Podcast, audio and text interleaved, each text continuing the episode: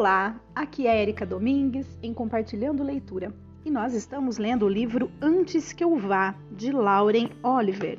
E vamos dar continuidade a esta leitura. Ainda no capítulo 1, nós já vamos ler a parte 6 deste capítulo, tá bom? Então bora lá, vamos dar continuidade. Meia hora depois, a festa fica mais tranquila do lado de dentro, alguém arrancou as luzes de Natal da parede e elas estão caídas no chão como uma cobra, iluminando os cantos empoeirados. Estou me sentindo melhor agora, mas como eu mesma. Sempre haverá o amanhã. Lindsay me disse quando contei a ela sobre Rob e repito a frase mentalmente como se fosse um mantra: Sempre haverá o amanhã. Sempre haverá o amanhã. Passo 20 minutos no banheiro, primeiro lavando o rosto, depois refazendo a maquiagem, apesar de minhas mãos não estarem firmes e eu estar vendo duas de mim no espelho. Toda vez que me maquio, me lembro da minha mãe. Eu costumava observá-la curvar-se sobre a própria vaidade, se arrumando para sair com meu pai. E isso me acalma. Sempre haverá o amanhã. Aquela hora da noite é a que mais gosto, quando a maioria das pessoas está dormindo e parece que o mundo pertence somente a mim e a meus amigos, como se não existisse nada além do nosso pequeno círculo. Todo o restante é escuridão e silêncio. Saio com Elodie, Ellie e Lindsay. A multidão diminui à medida que as pessoas vão embora, mas ainda está difícil se locomover. Lindsay não para de gritar: Com licença, com licença, sai da frente, emergência feminina. Há alguns anos descobrimos na matinê de um show em Poughkeepsie que nada é capaz de fazer as pessoas saírem da frente tão rápido quanto a referência a uma emergência feminina. É como se fosse algo contagioso. Na saída, passamos por pessoas se agarrando nos cantos e se espremendo na escada. Atrás das portas fechadas, ouvimos os risinhos abafados.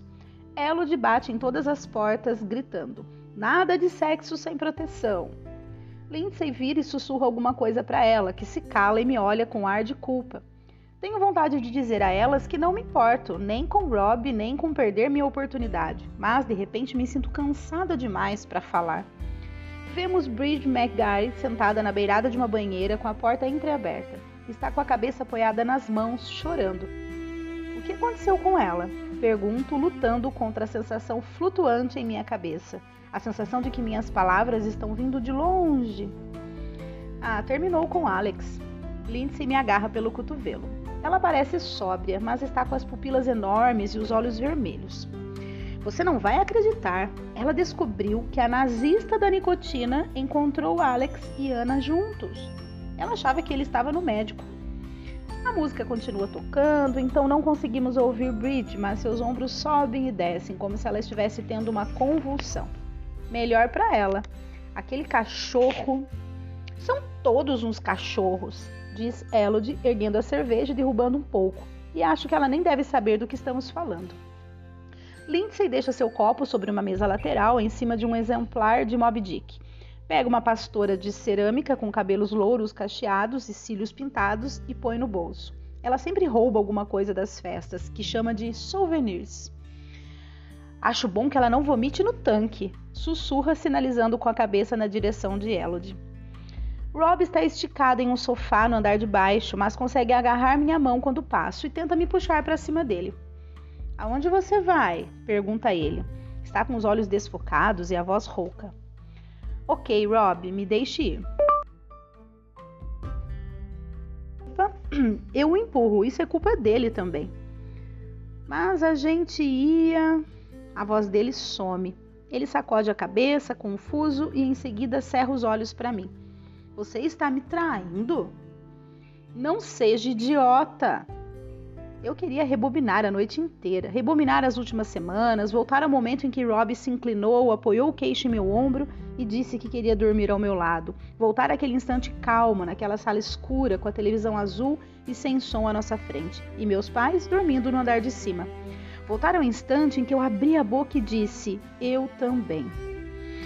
Está sim, você está me traindo, eu sabia. Ele se levanta e olha em volta.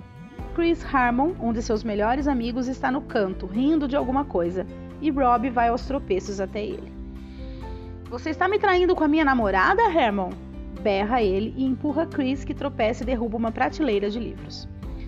Uma estátua de porcelana, uma estátua de porcelana tomba, quebra e uma garota grita: "Ficou maluco?" Chris pula em cima de Rob e de repente eles estão engalfinhados, briga brigando pela sala, derrubando coisas, rosnando e gritando. De algum jeito, Rob deixa Chris de joelhos e em seguida os dois estão no chão. As garotas gritam e saem do caminho. Cuidado com a cerveja! berra alguém logo antes de Rob e Chris rolarem pela entrada da cozinha, onde está o barril. Vamos, Sam! Lindsay atrás de mim agarra meus ombros. Não posso deixá-lo aqui assim, digo, apesar de parte de mim querer fazer exatamente isso.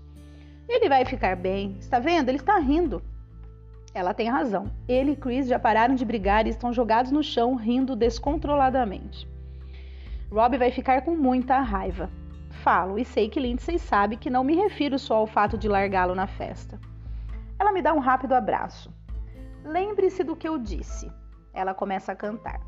Just thinking about tomorrow clears away the cowards, the sorrow. Sempre haverá o amanhã. Por um instante meu estômago trava, achando que ela está tirando sarro da minha cara. Mas é uma coincidência. Lindsay não me conhecia quando eu era pequena, nem sequer teria me dirigido a palavra. Ela não tinha como saber que eu me trancava no quarto com a trilha sonora de Anne, berrando aquela música a plenos pulmões até meus pais ameaçarem me jogar na rua. A melodia começa a se repetir na minha cabeça e sei que vou passar dias cantando. Tomorrow, tomorrow, I love you tomorrow. Amanhã, uma bela palavra quando você realmente para e pensa. Porcaria de festa, não? Comenta Ellie, aparecendo do meu outro lado.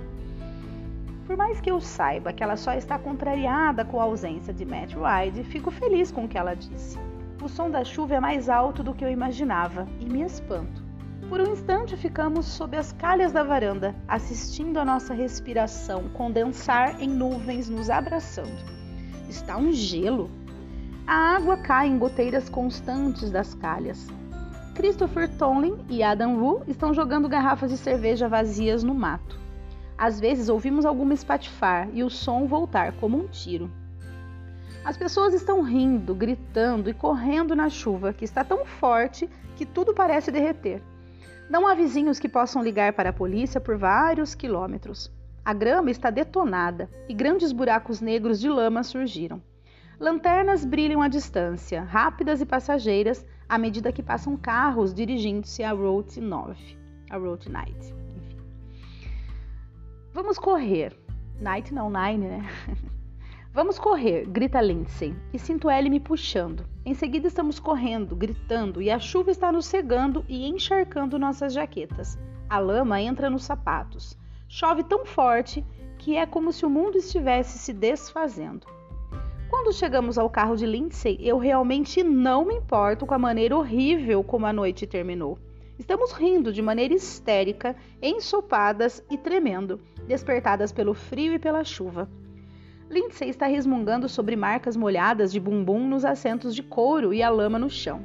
Elodie está implorando para ela ir ao mix para comer ovo com queijo e reclamando que eu sempre sento na frente. E Ellie está gritando com Lindsay para aumentar o aquecedor e ameaçando morrer de pneumonia, pneumonia ali mesmo. Acho que é assim que a gente começa a falar sobre o assunto. Sobre morrer, digo. Concluo que Lindsay está bem para dirigir mas percebo que ela está indo mais rápido do que o normal por aquele caminho horroroso. As árvores parecem esqueletos em ambos os lados, gemendo ao vento. Tenho uma teoria, digo enquanto Lindsay entra na Route 9 cantando pneus.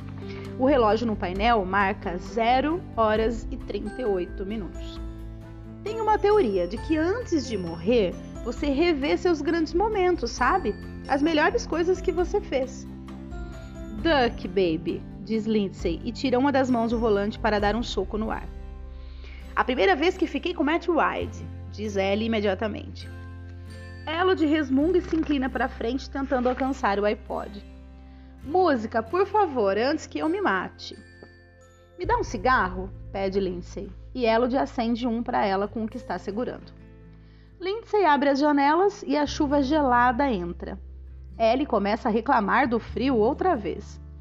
Elodie coloca Splinter do Fallacy para irritar Ellie, talvez porque esteja de saco cheio de tanta reclamação. Ellie a chama de vaca e solta o cinto, inclinando-se por cima do banco e tentando pegar o iPod. Lindsay reclama que alguém está lhe dando cotoveladas no pescoço. O cigarro cai de sua boca bem entre suas coxas. Ela começa a xingar e a tentar espanar as cinzas do estofado. Elodie e Ellie ainda estão brigando, e eu tento falar mais alto, querendo lembrá-las de quando fizemos anjos de neve na primavera. O relógio avança, 0 horas e 39 minutos. Os pneus derrapam um pouco na estrada molhada e o carro está cheio de fumaça de cigarro, nuvenzinhas se erguendo no ar como fantasmas. Então, de repente, um flash branco surge na frente do carro. Lindsay grita alguma coisa palavras que não consigo entender. Algo como sai, ou sabe, ou saco, e de repente o carro sai da estrada e cai na boca negra da mata. Ouço um barulho horrível, metal rangendo, vidro sendo estilhaçado, um carro sendo dobrado ao meio, e sinto cheiro de fumaça. Tenho tempo de pensar se Lindsay apagou o cigarro ou não. Em seguida, é quando acontece. O instante da morte é cheio de calor e som, e uma dor maior do que tudo. Um calor escaldante me partindo em dois, algo cauterizando, chamuscando e rasgando. E se o grito fosse uma sensação, seria essa. Depois, nada. Sei que alguns de vocês devem estar pensando que talvez eu mereça. Talvez eu não devesse ter enviado aquela rosa para Juliet ou jogado bebida nela na festa. Talvez não devesse ter colado do teste de Lauren Lawrence. Talvez não devesse ter dito aquelas coisas a Kent. Provavelmente há quem acredite que eu mereça, porque ia deixar Rob ir até o fim, porque não ia me guardar. Mas antes que comece a me acusar, permita-me fazer uma pergunta. O que fiz foi realmente tão ruim? Tão ruim que eu merecia morrer por isso? Tão ruim que eu merecia morrer assim? O que fiz foi realmente tão pior do que o que todo mundo faz? É realmente muito pior do que o que você faz? Pense nisso. Uau, acabou o capítulo 1, gente. Por mais que ainda esteja bem no começo aí dos, dos 30 minutos de áudio que eu pretendo fazer ao longo deste livro, por ser um livro bastante longo, então eu me, me, me organizei para que eu possa ler pelo menos meia hora a cada episódio, né, a cada áudio. E nós estamos apenas em 13, quase 13 minutos neste momento, mas eu preciso parar, né, para que a gente não perca aí um pouco a linha de raciocínio. É, e eu gostaria que vocês refletissem. Eu vou até fazer a leitura de novo, gente, de novo. Ó, antes que comece a me acusar Permita-me fazer uma pergunta: o que fiz foi realmente tão ruim? Tão ruim que eu merecia morrer por isso? Tão ruim que eu merecia morrer assim? O que fiz foi realmente tão pior do que o que todo mundo faz? É realmente muito pior do que o que você faz? Pense nisso. Eu vou deixar que vocês pensem nisso, né? Pensem no que ela nos colocou aqui, tá? Então vocês entenderam, né? Ela, ela né, a Sam, que é a nossa personagem principal aqui, foi até a festa do Kent com as suas amigas. E era uma noite em que ela iria sair com o namorado depois, mas o namorado estava extremamente bêbado. Todas elas estavam bêbadas, né? E todas elas se excedendo nas, na, nas coisas, é, nas situações. Elas pegaram o carro para voltar e eis que aconteceu um acidente, certo? Que elas viram um flash, né?